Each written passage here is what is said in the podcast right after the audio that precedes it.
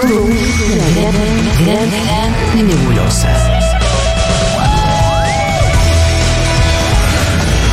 Pero vamos sacando cosas en limpio. Seguro la Habana.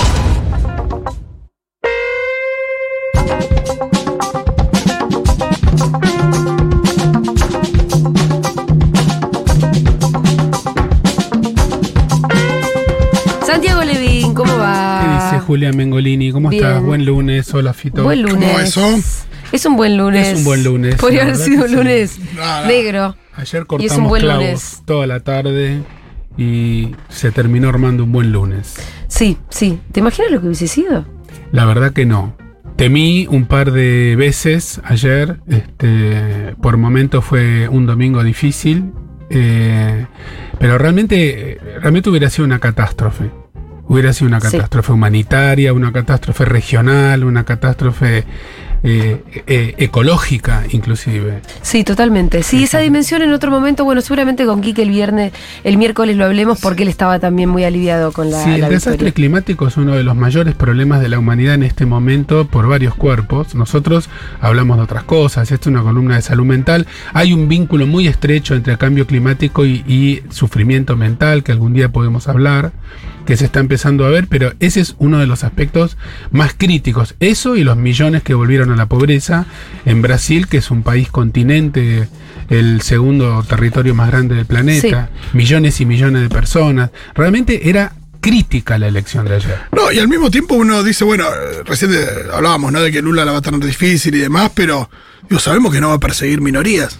Sí, claro. Digo, sabemos que frente a una situación como la de la pandemia, no, digo, no se va a reír. No de que la gente se muera. Digo, hay un montón de cosas que decir, pues, no, ya simplemente por, por ser la persona que es, Sí, sí. eh, las cosas van a estar mejor. El discurso de Lula de ayer, que fue sereno, hay para sacarle jugo durante muchos días. Dijo muchas cosas conceptuales fundamentales. Dijo que hay que desarmar, desempuñar las armas.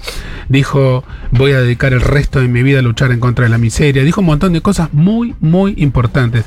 Eso es un líder.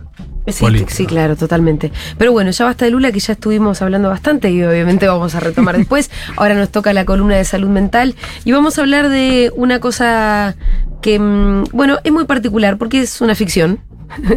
es un invento que tiene un nombre muy pomposo, que es el del síndrome de alienación parental y se usa mucho en los tribunales de familia sobre todo, ¿no? Exacto, sí. Voy a tratar de hacer una síntesis lo mejor posible de un tema que es muy complejo.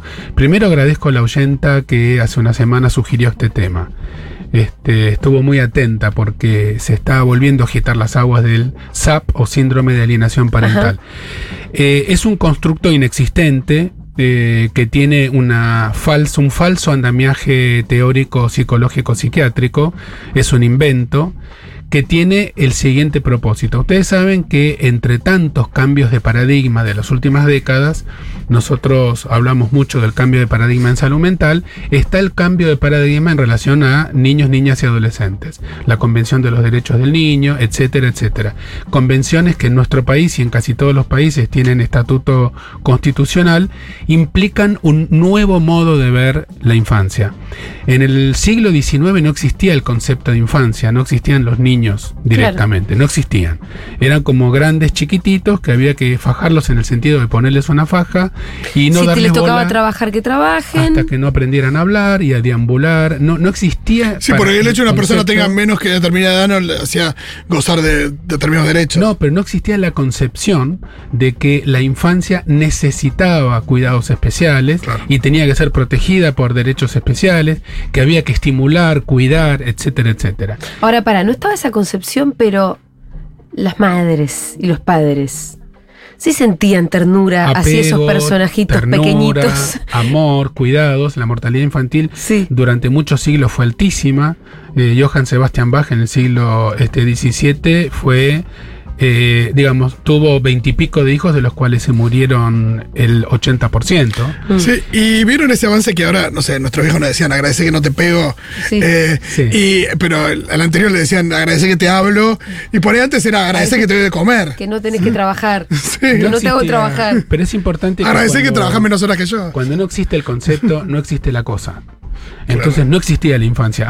Nosotros, si, si fuésemos transportados hacia esa época, diríamos, sí, esto es un infante, esto es un infante. Pero no existía el concepto. De ahí para acá cambiaron muchísimas cosas. Hoy consideramos a los niños, niñas y adolescentes menores de edad sujetos de derechos muy especiales. El abuso de adultos este, contra niños, niñas o adolescentes es una de las formas más graves de violencia contra la infancia, especialmente el abuso sexual, pero no únicamente. ¿Qué pasa? Existe un prejuicio muy acendrado, muy cultivado en el Poder Judicial, pero en la sociedad toda también, en el sentido de que no se puede confiar mucho en el testimonio de un niño. Los niños mienten, son Claro. mentirosos. Esta es la principal mentira. Claro. El otro cambio de paradigma que viene junto con este, como una placa tectónica moviéndose lentamente en el fondo este, del planeta, es el cambio en relación a la crítica al patriarcado. Hasta hace pocas décadas, el varón que descubría a su mujer teniendo sexo con otro varón podía asesinarla sin consecuencias penales. Sí, tenía el derecho. Tenía derecho a matarla. Sí. Y ni siquiera tenía que aducir emoción violenta. Se hacía justicia. Usted, Sí. caballero, retírese. y Hasta, vos, sí, hasta hace nada, por ejemplo, si un hombre violaba a una mujer, si después le ofrecía casamiento, estaba perdonado. Exacto. Es increíble. Bueno, es increíble. Hasta En hace el- poco, ¿eh? En el medio de todos esos cambios de paradigma, donde. Con ofrecerlo, no con que la otra quiera. No, no, si ya se disculpaba. Sería como bueno, rescatar, de, Sí, sí, sí, de la hacete infamia. cargo. Rescatar de la Es infamia. la idea del hacerte cargo. Es tremendo. Ah, Claro, la culpa es tuya, no mía del violador. Entonces, este, todo esto viene cambiando a pasos eh, asimétricos, con velocidades diferentes. Claro. El Poder Judicial tuvo que inventarse, junto con la derecha de la salud mental, un síndrome mentiroso para que los padres abusadores eh, ataquen a las madres denunciadoras, que en algunos contextos se las llamen madres protectoras. Esto quiere decir, primero es muy difícil probar eh, Alienación parental. Lo que, ¿Qué es lo que está describiendo? Que supuestamente qué. Quiero llegar a esto. Dale, es perdón. muy difícil probar el abuso infantil. Sí, La única forma correcta de hacerlo es a partir del testimonio de ese niño o niña. sí. Pero para eso tiene que haber un funcionario judicial que esté dispuesto a creer, a Y hacerlo escuchar. bien. A escuchar primero, a creer después. Ahí entran los peritos. Cuando esto empezó a correr y se empezó a escuchar, porque muchas veces no hay marcas físicas que son Sí. eh, el alfa y el omega de la prueba judicial clásica. Claro. Tenés un hematoma, tenés una abrasión, tenés un golpe, tenés una fractura. No, acá es la- la- lo, lo difícil de explicar de lo que significa el trauma psíquico, incluso en la infancia. En los juicios de lesa humanidad ha pasado lo mismo. Por un lado el problema de la revictimización y por otro lado la dificultad de la prueba basada en un testimonio. Dificultad que se apoya en que está el prejuicio de no creer lo que dice la víctima. Claro, pero además son niños y niñas. Son niños. Entonces ahí debe haber una dificultad particular. El digo, que es distinta clave- de la que sacarle un testimonio a un adulto. 100%. La dificultad particular es que hay que entender el nuevo paradigma, Mm. hay que entender que, lo que, que el testimonio de niños y niñas es un testimonio creíble, que existen condiciones controladas eh, en las cuales expertos pueden determinar la verosimilitud del testimonio de un niño y niña, que casi siempre es eh, creíble. Muy raras veces los chicos en esas condiciones mienten. Eh, y muy raras veces las madres que denuncian esto mienten. Entonces, eh, el, el invento, el invento perverso, el invento perverso es este síndrome de alienación parental que lo que dice es, este chico miente y hay un adulto que le está insertando ideas en la cabeza. Y ese adulto generalmente este, es acusada de ser la mamá, la madre protectora. Entonces, este chico está diciendo que el papá lo toqueteó, lo violó, etcétera, etcétera, porque la madre quiere sacar un beneficio económico, porque lo quiere mantener lejos, de ahí lo de alienación parental. Traducido al castellano, Sí, lo pone, lo pone en la vereda de enfrente, lo pone contra mí. si lo quiere poner en contra mía, le insertan pensamientos que son falsos. Eh, en una palabra es el, colmo del rulo, del rulo, del rulo, del macho patriarcal que sigue abusándose de su ex este, pareja mujer, tratándola de mentirosa, tratando a su hijo de mentiroso y forzando revinculaciones precoces no justificadas por las pericias.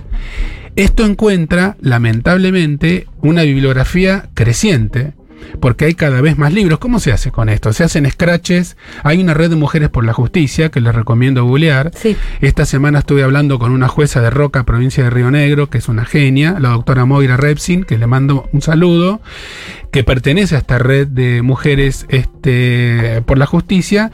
La Defensoría de la Nación y de la Ciudad de Buenos Aires también, de niños, este, de los derechos del niño, han sacado documentos muy importantes. El síndrome de alienación parental no existe ni en la psicología ni en la psiquiatría, ni en los manuales internacionales ni en los nacionales, pero con escraches a las mujeres eh, del Poder Judicial que trabajan bien, con escraches a los peritos, psicólogos y psiquiatras que trabajan bien, y con publicaciones inventando este, este síndrome que sirve para como una vuelta todavía más de maltrato de las infancias. Hay una borrando a papá. Eso, borrando a papá, ¿la viste? No.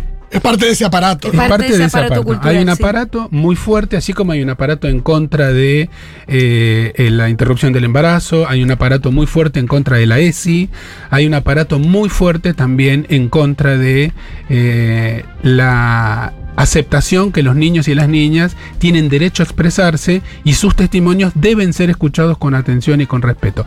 La educación sexual integral es uno de los remedios en contra del abuso de, de las infancias, porque poco a poco tendría como intención un cambio cultural tendiente a que el niño y la niña valoricen su cuerpo, sepan decir que no, comprendan valores en cuanto a esto no se puede hacer, esto vos no lo deberías hacer. Cuando nosotros en la radio decimos no se opina sobre los cuerpos de los demás, estamos todos dentro de ese de esa ancha avenida de quienes peleamos en contra de cualquier forma de abuso y en este caso agravado por el hecho de este, la minoría de edad. Redondeo lo que dicen los niños y las niñas, eh, en, principio y hasta que se demuestre lo contrario, es siempre verdad. Eh, imagino que, eh, por un lado, agarrarse del síndrome de alienación parental no solo permite salirse con la suya y no condenar a abusadores, sino también eh, otorgarles la tenencia a los padres. Pues imagino que hay, mucha discusión que tiene que ver con eso, con, no sé, un padre violento con la, con, la, esposa, con la mujer, la madre de- del pequeño, eh, y, y puede suceder que la madre, asustada y frente a la justicia patriarcal y demás, eh, digo, trate de defender a su hijo de esa situación, transmitiéndole, no puedes ir con tu papá por esto, por lo que sea, y que después eso se le dé vuelta de alguna manera eh, con el argumento del de de alienación parental. Porque imagino que esas madres no es que le dicen al, al nene, no, sí, vos de martes a, a domingo andate con tu papá, porque Es muy no, tremendo. quiero protegerlo del padre también. Es muy tremendo, es muy tremendo también el- el- la, la responsabilidad enorme que tiene el juez o la jueza de familia eh, al permitir o no permitir, habilitar o no habilitar, al promover este, revinculaciones eh, o no promoverlas, y ahí las pericias son centrales. Por esto es importante que esto se hable en, un, en una columna de salud mental, porque parte de ese engranaje lo constituye no solamente un poder judicial Sí. conservador, Sino sino peritos también que son expertos, ¿no? peritos, este, psicólogos y psiquiatras que algunas veces, por suerte no siempre, están aliados con ese, este, con esa forma de pensamiento autoritario, retrógrado y conservador. Eso te iba a preguntar, eh, ¿uno puede confiar en los, peri- los peritajes, los peritajes de parte? ¿Cómo funciona eso? ¿Está viciado? ¿Está pagado? ¿Uno puede pagar? ¿Existe la posibilidad de que uno pague un peritaje que tiene un resultado que a uno le convenga? Eh, uno quisiera confiar en los profesionales, pero Mira, te voy a mandar un, un- les voy a mandar una noticia de un diario de Mendoza que me, me- me- me mandó esta magistrada, en donde una eh, psicóloga que hizo una pericia eh, en este sentido para el lado de la justicia, sí. eh, fue acusada por el abogado del padre. Sí. Dice, el diario dice un poderoso bodeguero. Vaya a saber qué quiere decir un poderoso bodeguero, pero que hay guita, hay guita, Sí. que hay una provincia predominantemente conservadora, la hay. Y a esta señora, el colegio de psicólogos de la provincia la suspendió por seis meses. Hubo una- un fallo reciente de la Corte Suprema de la provincia reprendiendo a la jueza de primera instancia que había admitido que se metiera allí como parte del colegio de psicólogos que no se puede meter este, en un proceso judicial. Es decir, hay balas viniendo desde distintos lados. El mayor valor a custodiar ahí es la salud mental del niño o niña. Estos son los llamados divorcios malignos, los que nosotros llamamos divorcios malignos, donde los adultos se tiran con todo, donde generalmente la parte abusadora, no solo de la infancia, sino también de la mujer, es la que lleva las de ganar, porque tiene el dinero, porque el prejuicio juega a su es el favor. varón. Porque es el varón y porque el prejuicio patriarcal juega a su favor. Entonces, desde esta columna defendemos a las mamás y a los niños y niñas y llamamos a los peritos y a los colegas psi a seguir defendiendo que el testimonio infantil es válido y es necesario de ser escuchado. Esta magistrada, eh, ¿pudiste hablar con ella sobre el funcionamiento del Poder Judicial, a su parecer? Porque seguro que hay algunas que saben lo que hacen, que empiezan a incorporar eh, en sus paradigmas de pensamiento incluso cosas nuevas, eh, qué sé yo, como cambios de paradigma, como que no existe más la patria potestad, pero hay otros que siguen pensando en esos términos y sigue habiendo jueces que por ahí incluso dicen, ah, mira, qué novedad esto del síndrome de alienación parental, ni me voy a fijar si es real o no.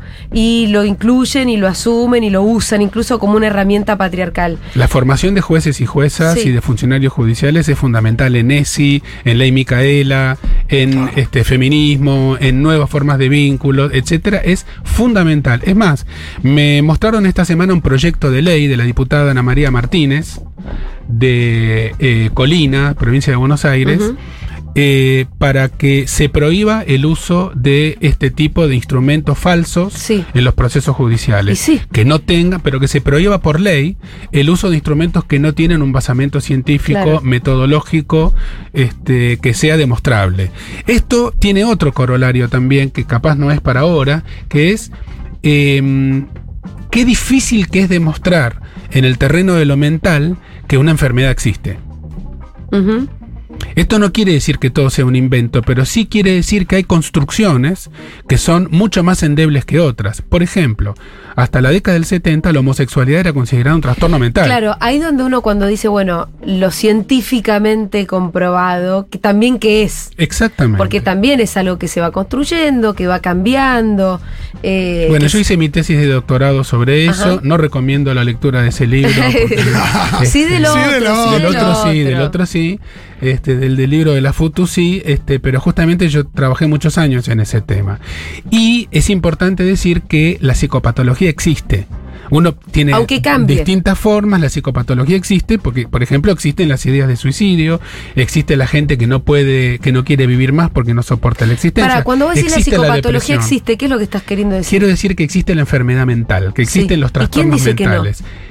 Cuando uno se pone excesivamente eh, crítico de los constructos Ajá. teóricos, podés barrer, Relativizar todo. podés barrer con la misma alfombra la esquizofrenia, con la misma escoba, quiero y decir. podés relativizar todo y decir, bueno, Claro. es neurodiverso. Entonces, una cosa es que no exista el síndrome de alienación parental, otra cosa es que la homosexualidad no sea una enfermedad, Claro. otra cosa es que no exista el trastorno explosivo intermitente de Sí. la infancia, que son chicos que protestan, otra cosa es que no exista eh, la hipersexualidad, que no entró en el último DSM, el manual de enfermedades mentales del, de la- del colegio norteamericano, pero sí existe este, un montón de trastornos mentales que merecen atención y que no por ser constructos teóricos dejan de tener un basamento clínico, práctico e incluso teórico.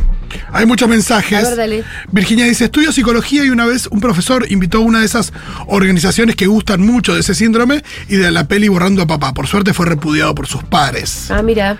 Menos mal. Y sí, eh, existe gente que milita la causa este, del patriarcado, la causa de la, de la derecha. Y sí. Y la- la Ahí causa tenés a que- Bolsonaro sacando muchísimos millones de votos. Bueno, fíjense como el primer comentario de la columna cuando hablábamos de la elección del día de ayer, eh, 30 de octubre en Brasil, tiene que ver indirectamente con el síndrome de alienación parental. Hola, soy Débora. Justo este fin de semana pasado se realizó un congreso en la UNLPL eh, sobre abuso sexual contra infancias y adolescencia. Hubo excelentes expositores y mucho debate. También con respecto a la violencia sexual hay indicadores inespecíficos que se manifiestan permanentemente. El problema es la justicia misógina y patriarcal. Carlos Rosansky dijo que hay que reformar la justicia. Perdón, no hay que reformar la justicia, hay que cambiarla. Bueno, eh, yo creo que parte de ese proceso se está desarrollando. Yo he visto realmente un cambio este, en los jueces del fuero de familia, en algunos que yo conozco, en las últimas décadas. Esta jueza que mencioné es un Sí. ejemplo y no son pocos. Lo que pasa es que a la velocidad que vamos el proceso va a ser muy lento. Y los jueces son conserva. Tendría que existir Y además, un proceso más rápido. Eh, hay una cosa de arrogancia para mí los jueces Sí. que les impide incorporar nuevos conceptos como por decirte el feminismo.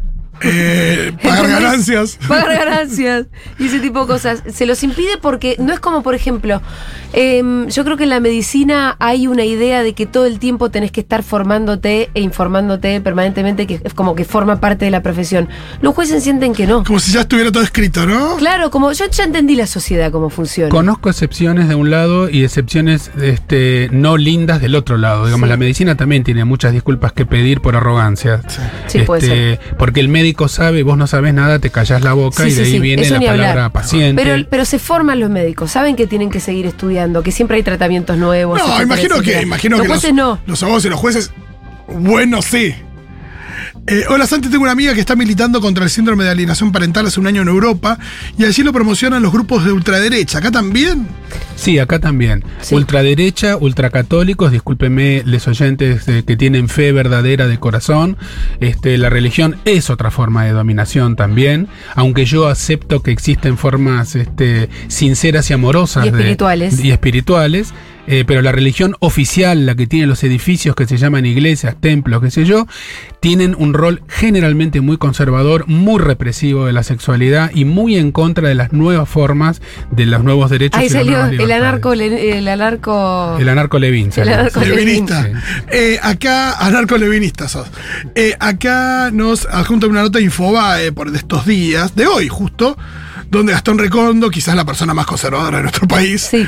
eh, dice que fue víctima de la alienación Ah, otras vos, pero mirá vos. Mira Con nueve años le- yo le gritaba a mi papá desde un segundo piso que lo odiaba para agradarle a mi mamá o para que mi mamá no sufriera.